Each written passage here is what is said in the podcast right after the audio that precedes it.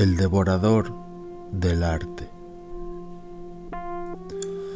Hay artistas que viven con un siglo por delante de la gente normal, o mejor dicho, la mayoría de la gente vive 100 años por detrás de su tiempo.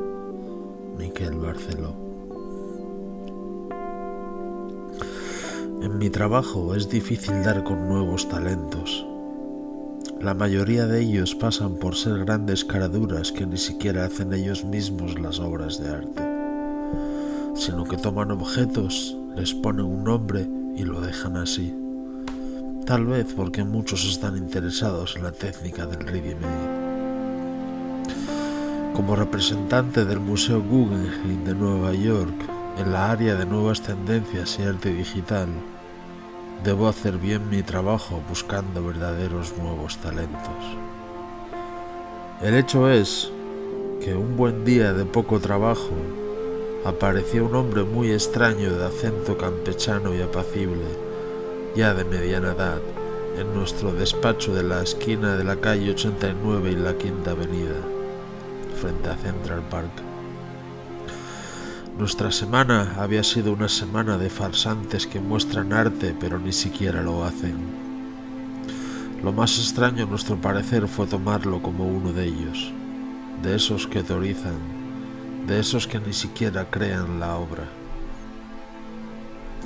El hombre, tras varias preguntas acerca de su arte, comunes y cordiales, nos mostró su obra. La obra era una serie de papeles de revistas extranjeras de varios países y temáticas diferentes, desde el cine a la música pasando por la literatura con la temática El devorador del arte.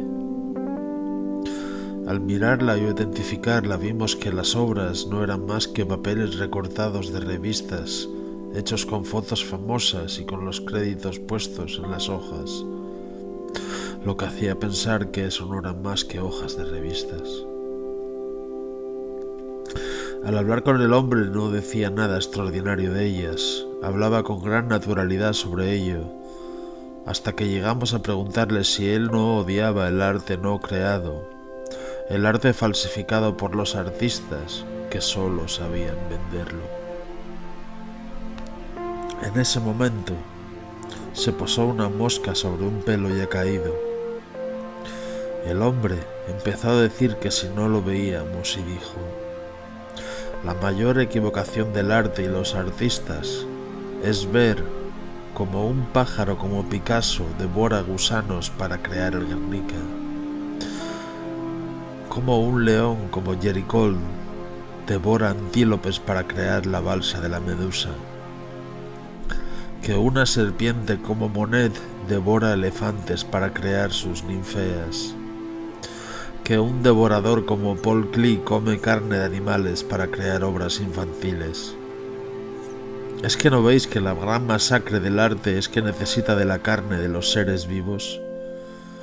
Y que en el fondo lo que queda después es una habitación desierta con un espejo perfecto que recuerda a las meninas y el naturalismo. Lo que queda no es más que carne humana devorando animales. La gran verdad es que lo terrorífico es que esos animales nos devoren algún día para crear arte.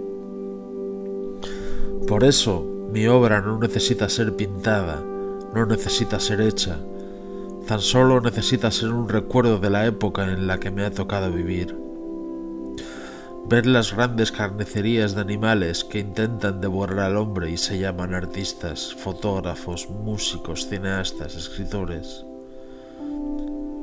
Lo único que hacen es destruir el gran arte de la naturaleza para crear una sociedad moderna repleta de obras de arte, olvidando el espejo de los seres humanos, la mirada, la palabra y algún detalle de sus sentidos, pero no las cosas inservibles de los grandes devoradores de la naturaleza.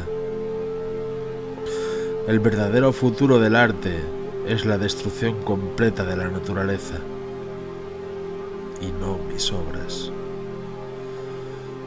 Dicho esto se fue, jamás volví a verlo y a oír tanta lucidez sobre la verdadera luz del arte.